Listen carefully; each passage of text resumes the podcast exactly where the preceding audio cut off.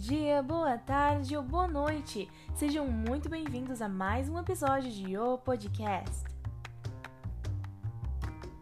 No episódio de hoje vamos falar sobre a obra Apolo e Daphne, de Gian Lorenzo Bernini. Bernini criou essa obra para o cardeal Scipione Borghese. A escultura foi a última de uma série de obras encomendadas pelo cardeal.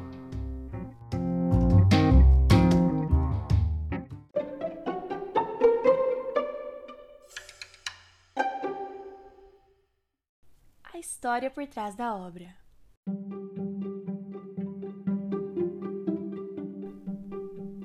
A escultura retrata a história de Apolo e Daphne.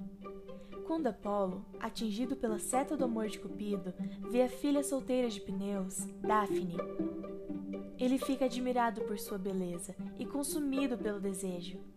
Porém, após ser provocado por Apolo, Cupido lança outra flecha, uma que repele o amor, e ele atinge ela em Daphne, o que faz com que ela fuja e Apolo vá atrás dela.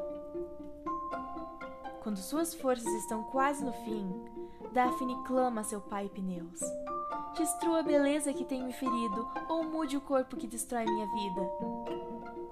Antes de sua oração terminar, uma casca fina surge em torno de seu peito.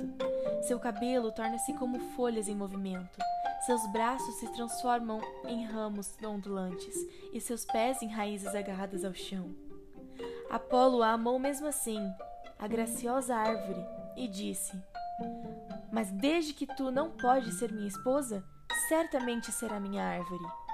E afirmou que os ramos de loureiro sempre o acompanharão em sua coroa vistosa, participando de seus triunfos eternamente.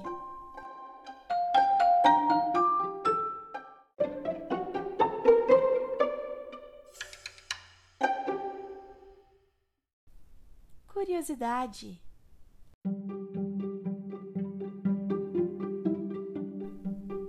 Assim, os ramos de loureiro ficaram associados a Apolo, tanto que até hoje nos Jogos Olímpicos ele ainda constitui parte do prêmio.